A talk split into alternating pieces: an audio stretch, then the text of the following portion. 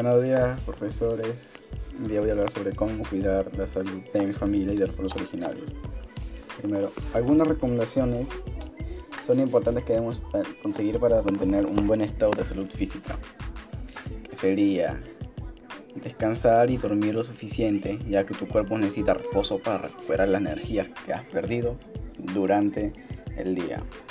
Reduce the constantly of you for state of previous health food for avoid.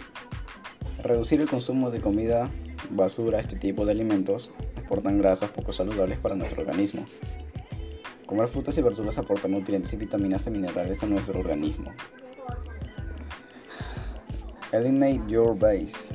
We are talking about tobacco, alcohol, drugs, substance very formal today both they have made that since of contrite a king of. Eliminar tus vicios hablando del tabaco, el alcohol o las drogas. Sustancias muy dañinas para el organismo que también hizo las probabilidades de contraer todo tipo de enfermedades. Hacer deporte, fortalecer las defensas del organismo, proporciona vitalidad y nos hace más felices ya que nos ha demostrado que el deporte se libera endorfinas a las que cuales se aportan sensaciones de bienestar. Mantener armonía emocional. Estoy demostrando que la salud emocional puede afectar su salud física en gran medida, por lo tanto trata de llevar una vida alejada de problemas y preocupaciones. Trata de buscar armonía emocional en cada aspecto de tu vida. La salud de los pueblos indígenas. Las comunidades andinas y amazónicas poseen su sistema de salud fundamental con, con visión y que se expresan a través de diferentes prácticas de cuidado de salud como el uso de plantas medicinales, uso de animales o minerales, también en las presencias y agentes de la medicina tradicional, curanderos, parteras, chamanes, hierbos, entre otros. Estas prácticas forman parte de sus tradiciones culturales y lo llevan a cabo con sumo respeto en su entorno. Los pueblos indígenas amazónicas se especializaron en las condiciones, en el conocimiento de una diversidad de plantas medicinales, hojas, raíces, corteza, flores, semillas, resinas, aceites, y en la combinación de estas para preparar infusiones de jarabes empleados en polvo y utilizan en curaciones de diferentes dolencias físicas. Contaban con especialistas, herbolarios y curanderos denominados como tatajanana por los tata, por los tacanas y mitami, por los lecos.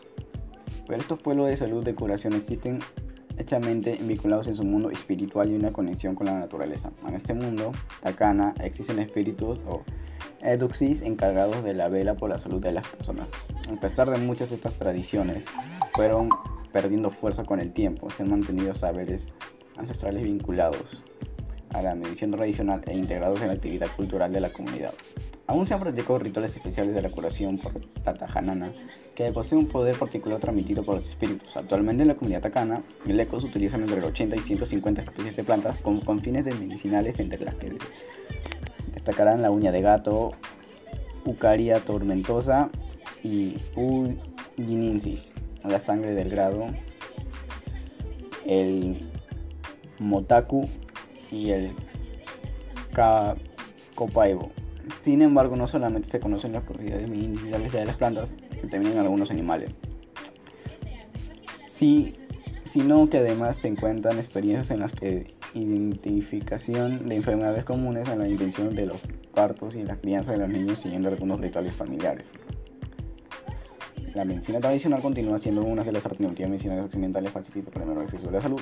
Sobre en un lugar donde los centros de salud son acceso práctica, toma en cuenta elementos del entorno natural, fortalece la identidad cultural y la conexión con el territorio. Bueno, eso es todo. Gracias por escucharme.